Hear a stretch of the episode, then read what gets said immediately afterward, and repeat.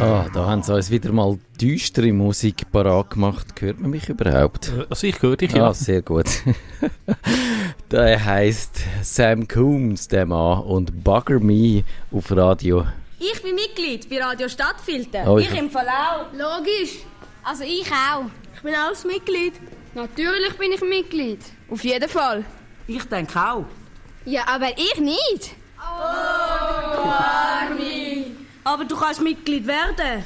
Geh auf www.stadtfilter.ch. Okay, das ist wieder mal der Jingle-König. Ich kann einen kurzen Jingle wählen, so einen auf Radio. Stadtfilter. so wäre es gemeint gewesen. Alles gut. Digi Chris, wie geht's dir so? Ich glaube, du, bist, du siehst entspannt aus. Ich, mir geht es wie gut. Ja, ich habe ja, Ferien halt ja zwungenermaßen jetzt nicht so weit weg, wie man hat wählen, aber durchaus ganz weit gut und äh, nach dem Sonntag die Schweiz steht auch noch. Genau, trotz der grossen Abstimmung, äh, äh, dem Abstimmungssonntag, müssen wir da, da, wir, die grossen Politexperten, sollen wir eigentlich noch Nerdfunk Political, so als Abspaltung, so als, wie nennt man das, als Schwestersendung, als Spin-off ist da Ja. der Fachbegriff. Also ich denke, was man, was man einfach kann sagen bei der Kampfchat, eben, was haben wir gehabt? 8000 Stimmen Unterschied und eben so viel zu, ja, meine Stimme zählt nicht, also kann man einfach jetzt immer sagen, äh, wa- was man halt äh, in die Turnen rührt. Es geht fünf Minuten, also ja, man soll es doch machen und eben das Schlimmste ist äh, dann im Nachhinein irgendwie täubeln und Ja, das stimmt. es hat, das habe ich schon gesehen, es hat recht schlechte Verlierer gegeben nach, der, äh, nach dem Abstimmungssonntag. Ja, e- eben und gewisse Sachen, was mir halt auch aufgefallen ist, also ähm, wenn du das Jagdgesetz, Jagdgesetz anschaust, das ist natürlich so, dass sich jetzt wahrscheinlich die Bergkantone ein bisschen äh, blöd vorkommen, was ich jetzt auch verstehe, dass das halt von den Städten überstimmt wird, das gibt's halt, ja, das gibt's halt, aber ich muss sagen, irgendwie, ich habe ja auch Bauern in der Familie, gut, da, da ist jetzt das Problem vom Wolf nicht so groß, aber die haben halt auch Schafe und so und ja, wenn natürlich, ich sage jetzt, Bauern in deiner Familie hast, dann sehen wir das natürlich vielleicht ein bisschen anders als Städter. Das kann man verstehen, aber das ist ein demokratischer Prozess und es ist auch fair gespielt worden und äh, schauen wir mal, wie es weitergeht. Ähm, und ja, du, du, du bist schon ähm, Vater, du kannst, äh, du kannst das äh, nicht Ich kann nachträglich gehen. genau. kannst nicht nachträglich das Zeug einziehen. Das, das ist ein bisschen dumm dran, dass, äh, dass ich leider die Chance verpasst habe. Und ich glaube, ich würde jetzt nicht meine Familienplanung jetzt über den Haufen rühren, nachdem der Entscheid gefallen ist. Aber ich würde sagen, wenn ihr jetzt gerade äh, so in der Stimmung wäret, äh, ja, dann fühlt euch frei, legt los und äh, ja, tun etwas, dass die Menschheit fortbesteht. Ich, ich muss noch schnell etwas in eigener Sache sagen. Es ist zwar immer ein bisschen schwierig, wenn man so ein Problem dann in dem Medium äh, thematisiert, wo vom Problem betroffen ist. Es ist nämlich so, dass der Kevin einen Server umgezogen hat, nerdfunk.ch, und dass jetzt ein paar äh, Podcatcher nicht mehr richtig funktionieren.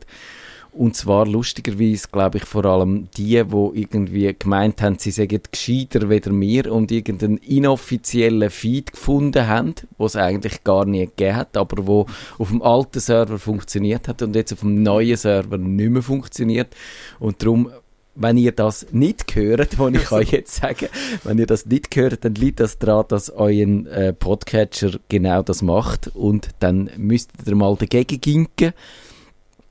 Oder äh, was bei mir, bei mir geholfen hat, ich habe am Support geschrieben und die haben dann das geflickt und haben können das reparieren und das ist eigentlich gut gewesen.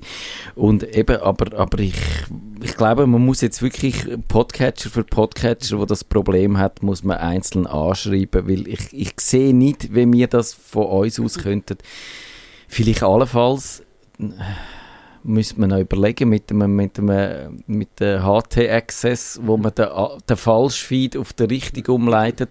Dazu müsste man allerdings noch Zugriff haben auf den Server, wo der alte äh, Feed, der falsche, ausgespielt hat und ich weiß nicht, ob das der Fall ist.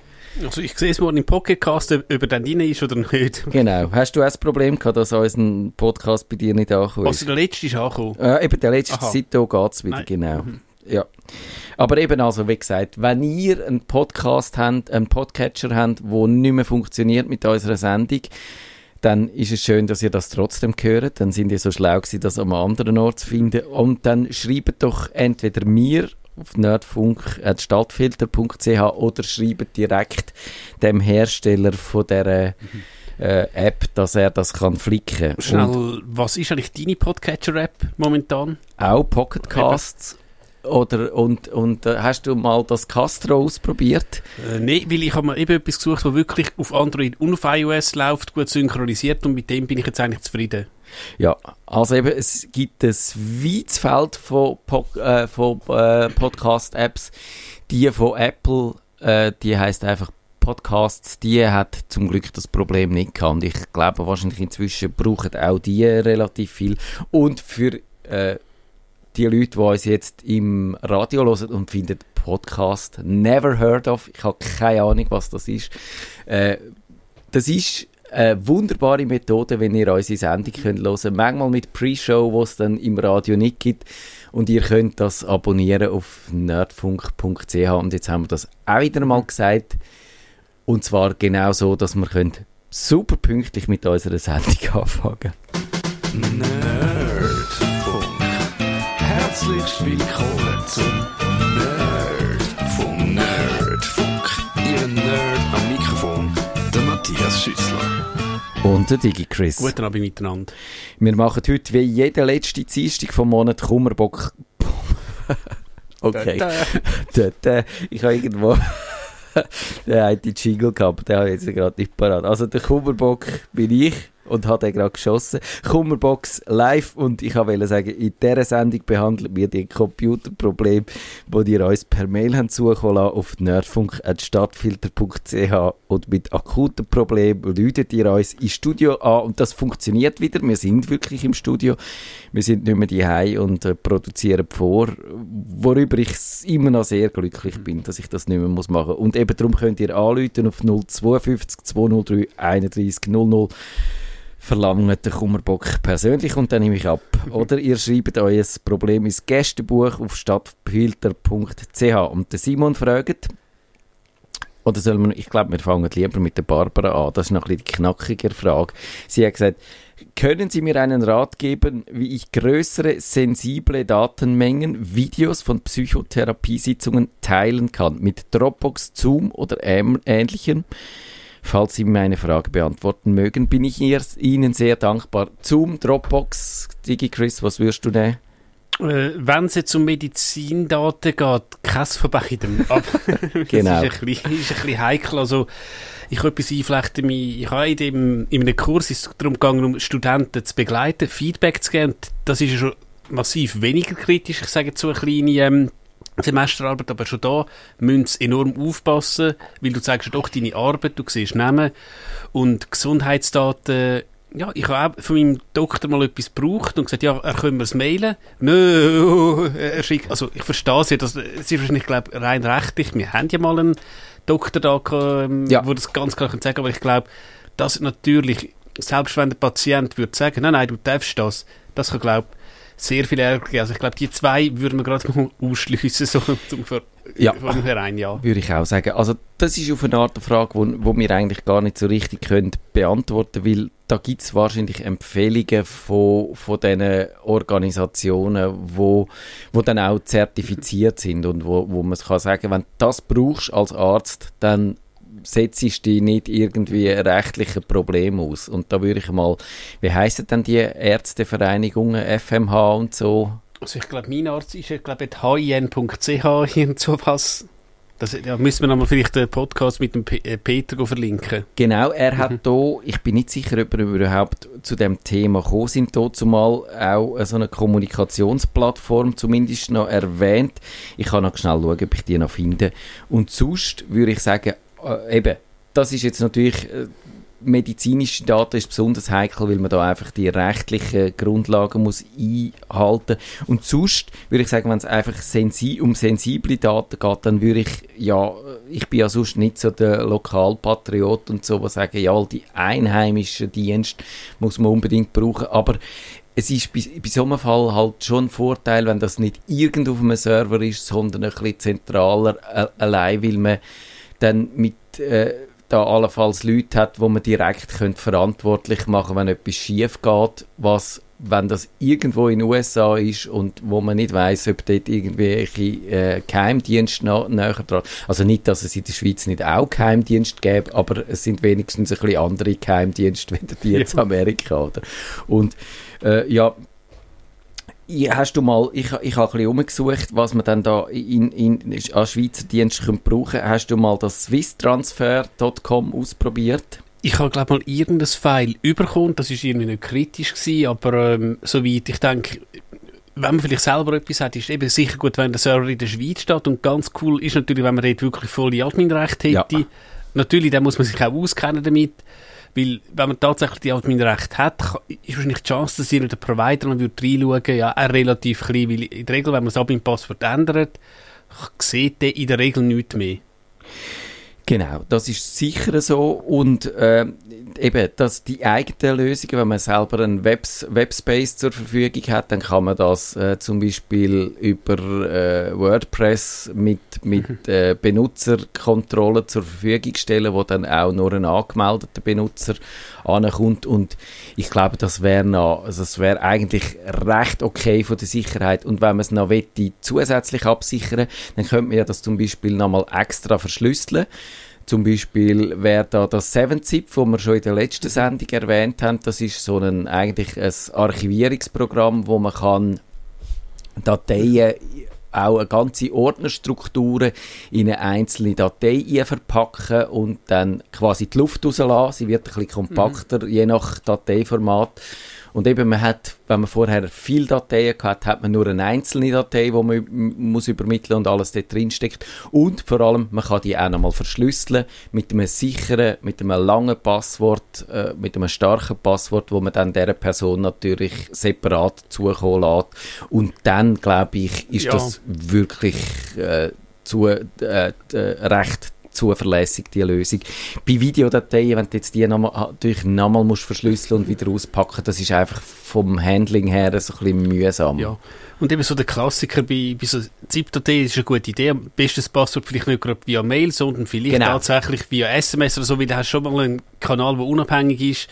Dann, ich sage, ich sage für den Geheimdienst oder wenn jemand vielleicht tatsächlich jetzt deine Mailbox halt äh, kompromittiert hat, ist es ein bisschen schwieriger, an das ranzukommen. Genau, das wäre das wär wirklich wichtig, nicht wenn du jemandem dann das Mail schreibst und sagst, log, da ist der Link äh, zu dieser Datei mit diesen geheimen, sensiblen Daten und da ist noch das Passwort, das du zum Entschlüsseln brauchst, dann ist es schon, dann kannst du das Verschlüsseln sparen. Sondern dann müsstest du wirklich tatsächlich sagen, das Passwort vielleicht nicht einmal erwähnen und das dann auf einem anderen Kanal, wo sicher sinnvoll ist, wenn das auch über ein anderes Gerät wäre. Eben wenn du das Mail über das Handy oder das Mail über den Computer verschickt hast, äh, das Passwort via äh, Handy verschicken über einen anderen Kommunikationsdienst und dann muss man, glaube ich, jemanden schon recht lückenlos überwachen, um das, die, die Puzzleteile zusammenzubringen. Oder man müsste die Datei mit Brute Force angreifen und so. Und das wird dann schon recht aufwendig. Es gibt auch, eben, man kann auch so die Dropbox, die man erwähnt hat, die kann man einmal zusätzlich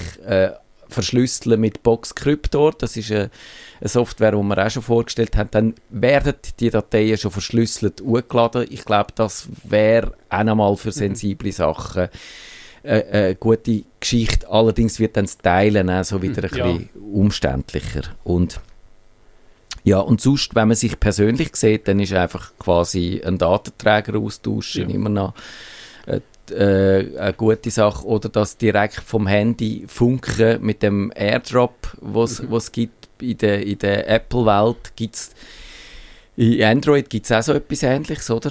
Oder es kommt jetzt dann Ja, wieder eine Lösung? Also es gibt natürlich so NFC-Sachen oder so, du könntest theoretisch via Bluetooth-Sachen hin und her schicken, also da sind, ist glaube ja, da, da gibt es vieles, weil eben AirDrop funktioniert nur vom, äh, von iOS zu iOS. Ja, oder auch vom Mac geht es, glaube ich, auch. Aber, aber eben, das geht dann auch direkt, wäre relativ sicher, aber da ist man wieder in dieser Apple-Welt rein und sonst wird es schwierig.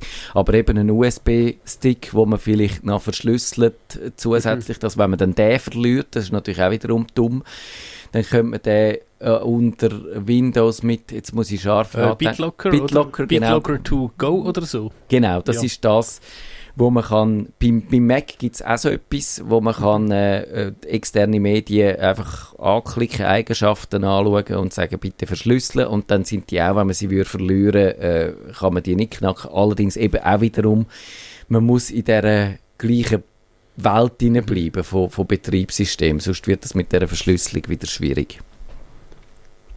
Und sonst eben, was ich noch jetzt äh, auch noch würde machen, ist zum Beispiel mein, ich habe das immer mal, mal wieder erwähnt, mein äh, Raspberry Pi mhm. mit dem Nextcloud drauf. Da kann man auch eben Dateien drauf tun.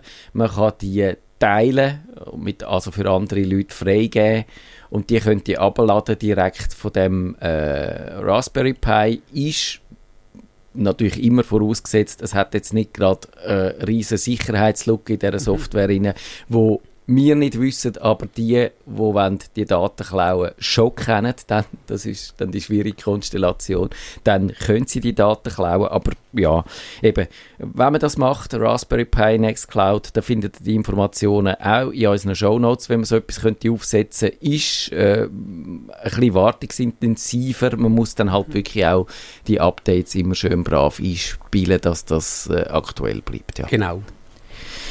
Dann äh, der Simon, der sagt, wenn ich privat auf Firefox die Suchverlaufs- und Web Werbeeinstellungen verändere, weil ich nicht einfach auf einverstanden mit den Standort vor nein, mit den Standardvoreinstellungen klicken will, dann sind diese geänderten Einstellungen nach dem nächsten Abschalten und Aufstarten schon wieder weg und erneut stehe ich von der, vor der Alternative einfach zustimmen oder Einstellungen ändern, die dann gleich wieder verloren gehen.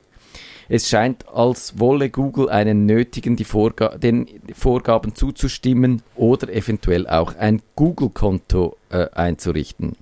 Früher war das Problem auch schon da, aber da wurden die Einstellungen zumindest erst gelöscht, wenn ich generell alle Cookies löschte.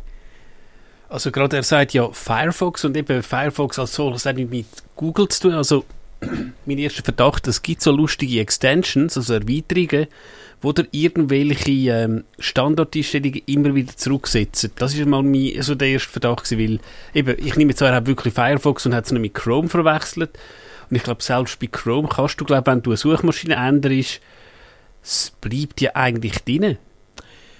Das ist so, die, müssten, die Einstellungen müssten eigentlich gespeichert werden. Ich habe ihn ein bisschen im Verdacht, dass er zum Beispiel seine Sicherheitseinstellungen angepasst hat äh, das, das gibt zum Beispiel Leute, wo, wo, wo äh, in der Oh, jetzt habe ich da auf einmal Google Chrome vor der Nase. Das ist ja völlig absurd. Wir beim Stadtfilm nutzen Google Chrome. Das ist ein Skandal. Also, weil ich es eigentlich im Firefox zeigen. Und wenn man dort in diesen Einstellungen schauen, dann hat es dort unter, glaube ich, Datenschutz die Möglichkeit, äh, dass man alle seine Cookies und alle Einstellungen jedes Mal, wenn der Firefox beendet wird, äh, gelöscht werden. Äh, das findet man. Ah, das ist tatsächlich zum Beispiel bei dem Firefox da im Studio ist das so eingerichtet, was auch sinnvoll ist. In den Einstellungen bei Datenschutz und Sicherheit im Abschnitt Cookies und Website-Daten kann man das einstellen. Äh, dann können wir natürlich, wenn mehrere Leute den Browser benutzen, ist man relativ sicher. Allerdings eben, es gehen halt immer die Cookies und die Einstellungen wieder verloren.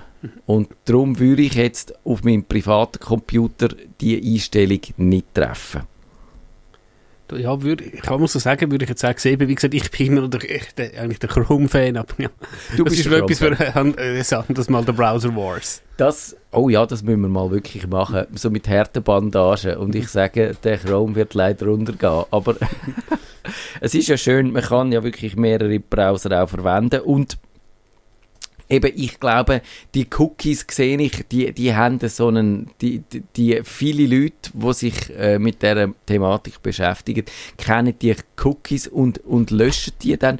Und das Ironische ist ja neuerdings eben, es gibt, auf jeder Webseite wird man gefragt, ob die darf Cookies speichern und welche, ob, man, ob sie darf die äh, einfach zur Benutzerverwaltung speichern und die fürs Marketing, dann sagt man ja, Benutzerverwaltung ja, Marketing nein und speichert die Einstellungen und äh, die Einstellungen werden mit einem Cookie gespeichert. und wenn man aber jetzt alle die Cookies löscht, dann werden auch die Einstellungen jedes Mal wieder äh, entfernt und man muss das jedes Mal wieder machen. Und ich habe ein bisschen den Verdacht, dass genau das da passiert. Das könnte mal sein, ja, das hat etwas. Also ich würde wirklich schauen, die Cookies annehmen und ähm, wenn man, wenn man und, und dort nicht allzu streng äh, die, die konfigurieren will, dann kommt man eben wirklich Ärger über und dafür die anderen Möglichkeiten brauchen, um das Tracking zu verhindern. Dort hat gerade der Firefox in den letzten Versionen hat da ziemlich äh, zugelegt, was das angeht. Man findet jetzt da in, dem, in der Adressliste hat sie am linken Rand das kleine äh, Schildsymbol und wenn man dort drauf äh, klickt, dann sieht man all die Tracking-Einstellungen zu jeder Webseite. Und das bringt dort eigentlich mehr, dort die Schutzeinstellungen anzuschauen und zu sagen, äh, für, für die meisten Webseiten zum Beispiel die einschalten, den Tracking-Schutz, aber vielleicht bei den Webseiten, wo man wirklich viel braucht und ihnen auch vertraut, dann dort ausschalten und, und sagt, ja, die äh, dürfen jetzt ein bisschen mehr wissen für mich, über mich und eben, da, kann man, glaube ich, mehr rausholen, wieder wenn man einfach nur global die, äh, die, die Cookies abschaltet. Und generell wäre meine, meine Empfehlung einfach ein Browser nutzen, der mehr für die Privatsphäre schaut. Das wäre der Firefox, würde ich sagen. Der Microsoft Edge, der neue, der basiert ja jetzt auf dem Chrome, sieht darum ganz ähnlich aus wie der Chrome, hat aber noch ein paar so zusätzliche Schutzmechanismen gegenüber vom Chrome, gegen das Tracking. Und der Safari, so in der Apple-Welt, der hat in letzter Zeit auch noch mal ziemlich zugelegt. Da gibt es noch ein paar andere Browser, so der Brave-Browser, äh, wo man auch könnte nehmen. Ich denke, da kann man es einfach so sagen, eben Apple verdient ihr das Geld mit der Hardware, Microsoft halt mit ihren Dienstleistungen und daher haben sie als solches nicht wirklich Interesse, deine Daten zu verkaufen. Google natürlich schon. Also da kann man sicher stimmt es eins zu eins, aber grundsätzlich sagen, dass halt, dass man wahrscheinlich, vor allem Apple würde ich jetzt wahrscheinlich auch in Sachen Privatsphäre, andere Sachen jetzt vielleicht nicht, aber Privatsphäre kann man Apple, glaube ich, wirklich ziemlich äh, vertrauen. Ja, das würde ich auch so sehen. Also, der Christian schreibt, ich bin beruflich als Fotograf im Ausland unterwegs und immer wieder mit Personen in Kontakt, die mit mir via Facebook kommunizieren möchten. Oder noch schlimmer, es gibt Personen, die nur via Facebook erreichbar sind. Wie kann ich mit ihnen kommunizieren, ohne dass Facebook auf meine Daten und Geräte zugreift? Soll ich ein reines Facebook-Handy kaufen? Und bei Telegram gebe ich ja auch meine Kontaktdaten weiter. Threema installiert wohl niemand aus meinem Freundes- und Familienkreis, da es kostet, außer ich bezahle denen den Kauf. Ja, das ist ein bisschen eine knifflige Situation. Was würdest du dem Christian raten? Ähm, also natürlich, wenn du jetzt einen PC hast, also ich habe mal so einen Fall gehabt, da habe ich tatsächlich für das eine eigene virtuelle Maschine gemacht, wo das ganze Zeug drin war, äh, dass tatsächlich also das dran war, ähm, ein eigenes Handy finde ich jetzt ein bisschen Overkill, weil da müsstest du natürlich auch ein eigenes Google-Konto haben, du müsstest ähm, und also ziemlich viel machen, also vielleicht eben, wahrscheinlich einfach in beißen ist auch nicht unbedingt eine Lösung, aber Ja, das Handy ja. eben wäre eigentlich eine gute Lösung. Allerdings, wenn du das einfach so brauchst, dann trackt die, äh, ja, dann weiß Facebook zum Beispiel deine, deinen Aufenthaltsort trotzdem. Und das heißt eben, das Handy, das Facebook-Handy ist ja am gleichen Ort wie das andere Handy, nämlich dort, wo du bist. Also deine Ortsangaben sind schon mal ja. ja, sind schon mal äh, auf Facebook auch bekannt. Also es ist ein Overkill und es ist dann nicht einmal so richtig sicher. Ja, ich würde sagen, ich würde probieren, die Facebook-App so gut wie möglich zu isolieren. Das geht leider, am- also am Computer kann man Facebook im Browser besser isolieren, eben mit der virtuellen Maschine zum Beispiel. Man kann es äh, durch einen, einen VPN-Tunnel schicken, die Daten, dann äh, weiß Facebook schon ein bisschen weniger über einen Bescheid. Oder einen eigenen Browser nutzen, weil du kannst auch sagen, wenn du jetzt irgendwie eben den vorher erwähnte Edge zum Beispiel benutzt, der Edge kommt nicht auf äh, Cookies vom Firefox, also du kannst sagen, du hast im Edge rein, hast halt dein Facebook und du hast halt im, ähm, ich sage jetzt, im, der Firefox ist ein normaler Browser, aber da muss natürlich, also passiert auch bei dir, wenn ich zwei Browser habe, irgendwie meint, ja, wenn ich überall eingeloggt bin und dann dass du die Browser wirst verwechseln, das wird garantiert passieren und dann ist es wahrscheinlich auch schon weiter, also Ja. du wirst wahrscheinlich, wenn du jetzt Facebook aus beruflichen Gründen wirst, müssen benutzen. Und ja klar, wahrscheinlich wirst du gewisse Leute halt nur auf Facebook äh, erreichen. Ich kenne auch Leute, die pr- prinzipiell sagen, ja, mich erreichst du auf Facebook und sonst gar nicht. Und das ist wahrscheinlich einfach ein Trade-off, wo du leider wirst müssen eingehen. Ja, ich glaube, das ist äh, ja, beruflich, äh, wenn, wenn du einen gewissen Beruf ausübst, musst du ab und zu einen Kompromiss eingehen. Das heisst zum Beispiel, musst du am Montagmorgen um 8 Uhr dort sein. Das ist zum Beispiel so ein Kompromiss. Und das ist vielleicht mit dem Facebook ähnlich. Aber, aber eben, man kann es wirklich isolieren, das Ding. Äh, Du hast das gesagt mit diesen zwei Browser, das finde ich eine gute Lösung. Mit dem Firefox kannst du das sogar noch ein bisschen eleganter machen. Da gibt es die Container und dann genau. kannst du quasi gewisse Webseiten isolieren und es gibt den Facebook-Container, wo automatisch Facebook in die geschützte Umgebung äh, einversetzt wird, sodass Facebook nicht kann die anderen Webseiten ausspionieren, was ja Facebook bekanntlich macht. Also wenn wir alle wissen, Facebook äh, weiß auch sehr viel äh, so, äh, hat sehr viele Informationen für, über Leute, die nicht in Facebook angemeldet sind und wo äh, nicht Facebook direkt nutzen und äh, auch außerhalb von Facebook oder wo Facebook nutzen und außerhalb von Facebook sich bewegen, weiß Facebook trotzdem. Das ist halt wirklich ein bisschen gruselig. Ja, ich meine, ich habe da einen Fall gehört, jemand, ich glaube, der hat auf seinem, ich sage jetzt Desktop-PC, hat er ihr nach einem Produkt gesucht. Ich sage jetzt mal nach einem neuen TÜV oder so, ich weiß nicht mehr, was es genau war. Und dort ist er absolut nicht bei Instagram eingeloggt gewesen. Und hat sein Handy im WLAN gehabt, da ist er irgendwie arbeiten, im Zug, hat er durch die Instagram-Timeline scrollt und er sieht ähm, Werbung für neue TÜV, weil natürlich die IP-Adresse ist die gleiche und so wird wahrscheinlich äh, das Imperium auch irgendein Match können anbringen. Also, ja.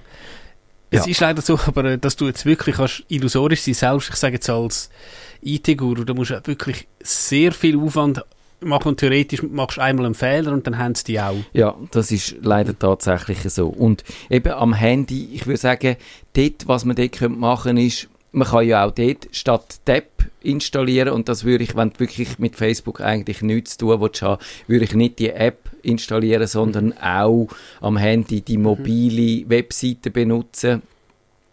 Ähm, möglichst äh, ja, eben, dann dort auch wirklich in einem anderen Browser rein. Wenn du äh, ein Android-Telefon benutzt, kannst du dann überlegen, ob du für das sogar willst, ein separates Benutzerkonto anlegen was ja beim iPhone nicht geht, da gibt es nur das eine Benutzerkonto. Dann könntest du das, glaube ich, schon ziemlich stark isolieren. Und wenn du dann noch dir die Mühe machst, das VPN einzuschalten, jedes Mal, wenn du auf Facebook gehst, dann würde ich sagen, dann wäre es relativ schwierig, dann die einen Aktivitäten mit den anderen in Verbindung zu bringen. Ja. Aber man, vielleicht unterschätzt man da den Mark Zuckerberg auch. Also, ja. Und sonst, also er hat gesagt, in der Familie rein, äh, ja, den Leuten äh, Threema schmackhaft zu machen. Ich glaube, eben bevor, wenn er sagt, er wäre gewillt, um ein eigenes Telefon zu kaufen für Facebook, für das Gel- Geld kannst du jetzt auch noch die, deinen Verwandten und Bekannten das Threema spendieren und sagen, ich bin jetzt halt nur noch da erreichbar. Aber eben, es ist, glaube ich, nicht äh, wirklich einfach, jetzt tatsächlich den Verwandten zu sagen, benutze jetzt das Tool. Also, ist sicher gut, wenn du eine Alternative benutzt, aber es ist schwierig. Und vor allem, wenn du jetzt vielleicht nicht gerade irgendwie, es hat das mal einer gemacht, aber er ist, glaube ich, irgendwie, ähm, wie sagen wir, äh, Anwalt gewesen, spezialisiert für Datenschutz. Der, der, der hat das vielleicht ein bisschen besser können, aber wenn du jetzt ein normaler Anwender bist, bist wird es schwierig, ist Tante Trudi davon zu überzeugen, dass, ähm, ja, dass sie jetzt sollst, äh, Trema benutzen, weil sie, weil mein ganzes Kaffeekränzchen ist doch auf WhatsApp. Ja, das ist bei mir leider auch so. Man kann überlegen, ob man sie einfach nötigt und sagt, entweder hören dir nie mehr etwas von mir, dann sagen die einen vielleicht, okay, ja, Ja, gut. Tampi. Endlich. Endlich. genau.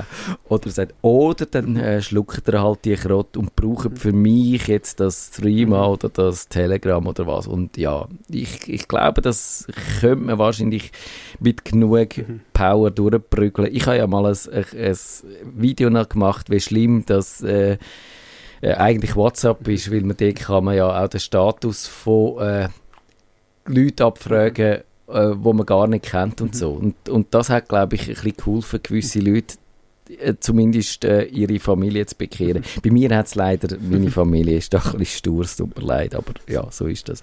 Also, da haben wir noch äh, den Heinz und der hat äh, gesagt, äh, der hat einen Brother-Drucker angeschafft, wo einer kann scannen und äh, seine Partnerin braucht die auch und der macht wunderbare PDFs, wenn er irgendein Dokument einscannt. Und wenn er das Gleiche macht, dann gibt es eine dunkelgraue Seite. Also so, der Hintergrund ist grau und die Schrift auf dieser Seite ist ein bisschen dunkler grau und man kann nicht gut lesen und, und er muss daran rumgefetteln und er weiß nicht, warum das, das passiert. Digi Chris, hast du eine Ahnung? Es kann natürlich sein, dass ähm, du lokal bei deinem Benutzerkonto Einstellungen hast für den Drucker, also Helligkeit dunkel. Ich habe zwar gemeint, das hast du direkt im Drucker, weil ich habe jetzt auch so ein Multifunktionsgerät, da könntest du sogar auf einen USB-Stick scannen, PC-unabhängig, also da müssten eigentlich die Einstellungen auf dem Scanner selber sein, weil ich glaube, der Treiber hast du ja für alle installiert, aber Ja. ich würde wirklich mal schauen, ob er irgendwo in den Einstellungen von dem Drucker, ob es irgend so etwas gibt, auf Werkseinstellung zurücksetzen, dass er da irgendwas äh, nachzieht. Es ist wirklich noch schwierig, das zu beurteilen, weil wir nicht genau wissen, wie er eigentlich äh, vorgeht. Und er, ich würde wirklich einmal ihm empfehlen, zu schauen, wie seine Partnerin scannt und wenn er scannt und wo die Unterschiede sind.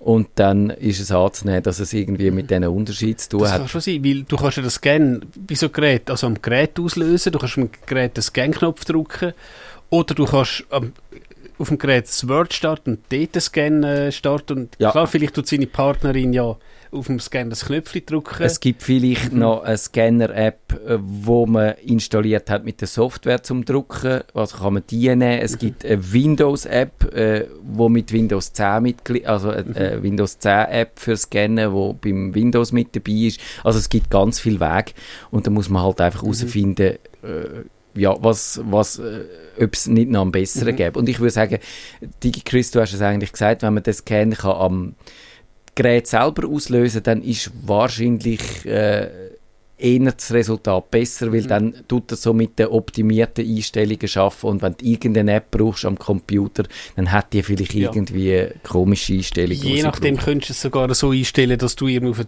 gut, vielleicht nicht gerade eine Dropbox, aber auf, auf diese Heimnass gehst scannen. Das heisst, du kannst dann scannen, wenn der PC nicht läuft. Das ist vielleicht auch noch ein Vorteil. Kenne kenne ich jetzt das konkrete Gerät nicht, aber in der Regel, oder halt eben direkt auf einen USB-Stick, das geht auch bei den meisten Geräten. Ja. Dann haben wir noch den Thomas. Ich glaube, dann machen wir da die Frage. Das schaffen wir in vier Minuten, hoffe ich. Äh, sagt seine Frau, hatte bis jetzt das iPhone 4S, mit dem sie sehr gut zurechtkam. Nun kaufte sie ein neu ein iPhone SE, auch aufgrund einer Empfehlung im Tage Digital. Ich bin es nicht gewesen. Ich habe nie über das geschrieben, dass das klar ist. Zeigen. genau, der ist es gewesen. Nun hat sie ein Problem mit der Touch-ID, in dem diese jeweils nicht auf Anhieb funktioniert und sie mehrmals verso neu versuchen muss, bis sie das iPhone öffnen kann. Äh, Sie empfindet dies als äußerst mühsam, verstehe ich. Dazu hätte ich zwei Fragen. Kann man es ohne Touch-ID brauchen und könnte man sonst irgendwie etwas machen, um das zu flicken? Was meinst du, Digi Chris? Ähm, ich, mein ähm, iPhone, das Geschäftstelefon ist eben ein bisschen zugeknackelt, aber ich kann immer auch alternativ gerade mit, dem, äh, mit meinem äh, pa Passphrase entsperren. Das kommt bei mir immer sofort rauf. Ich habe es aber gar, eigentlich gar äh, aber ich glaube auch beim iPad, wenn du durch aufs den Unlock-Screen gehst, könntest du, wenn du einfach den Knopf drückst, könntest du deinen PIN eingeben. Also, du, ich glaube, du, du, du ich musst muss doch das schnell ausprobieren. Ich habe es vor Du musst, soviel ich weiß, musst eh einen Alternativ-Pin eingeben. Was man schon kann sagen, ähm, Touch-ID reparieren, ich glaube, das kann wirklich nur der Original-Apple-Händler, weil es da wirklich hochsensible Sachen drin hat. Das, da würde ich jetzt dringend davon Ja. abraten, das irgendwie bei so einem Handy-Doktor zu machen, weil da verliert man zum einen Garantie und wer weiß, was da alles kann passieren. Es hat, glaube ich, Fälle gegeben, wo dann ihr mit dem Update mal gar nichts mitgegangen ist. Das hängt inzwischen, die Touch-ID und alles Mhm. hängt so aneinander, dass man quasi das Telefon neu, äh, ja, also, und ich mich, tatsächlich, es hat wirklich Probleme gegeben, Mhm. weil dort auch noch so äh, ein paar sichere Informationen an dem Ding dran hängen äh, und so. Aber eben, es kann sein, und man kann die Touch-ID tatsächlich äh, de deaktivieren.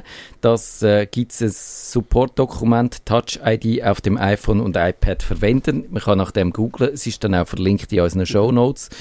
Und äh, ja, und dann kann man es abschalten und dann muss man einfach immer mit dem Code entsperren. Oder was ich eigentlich würde vermuten, ist wahrscheinlich ist einfach etwas bei mir richtig äh, schief gegangen. Ich Mhm. glaube noch nicht einmal, dass irgendwie der Sensor jetzt kaputt ist. Kann natürlich sein. Das ist relativ neu, wenn sie es SE hat. Ja, das kann vielleicht sein, dass, ich glaube, du kannst irgendwie die Richtung neu starten. Es kann sein, dass vielleicht irgendein Körnchen, ein Schnittchen Ja. rein hast. Genau. Oder, oder Mhm. ja, vielleicht genau, dass, dass einfach deinem Finger da ein, ein Böck dran geklebt ist noch oder so. Wenn ich mich erinnere, bei uns im Geschäft gibt es, glaube ich, irgendein Dokument, weil du kannst auch sagen, bei Apple, eben die biometrischen Daten, die verlieren das Gerät nie.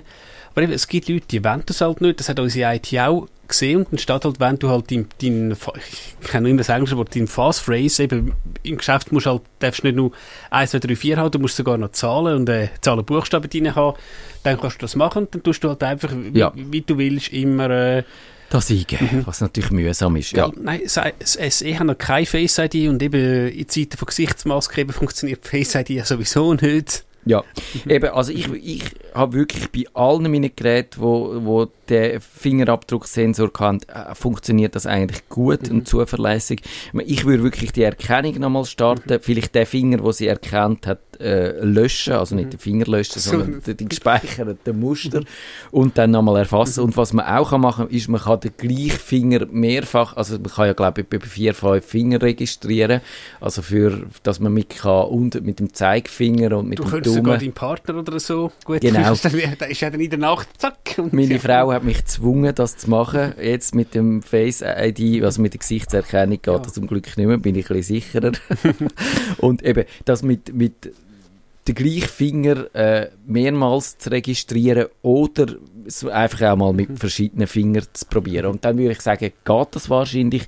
Und wenn nicht, dann würde es sich wirklich lohnen, wie das Gerät neu ist, allenfalls Genau. Ich durchzuchecken. glaube, da lassen. ist Apple relativ kulant.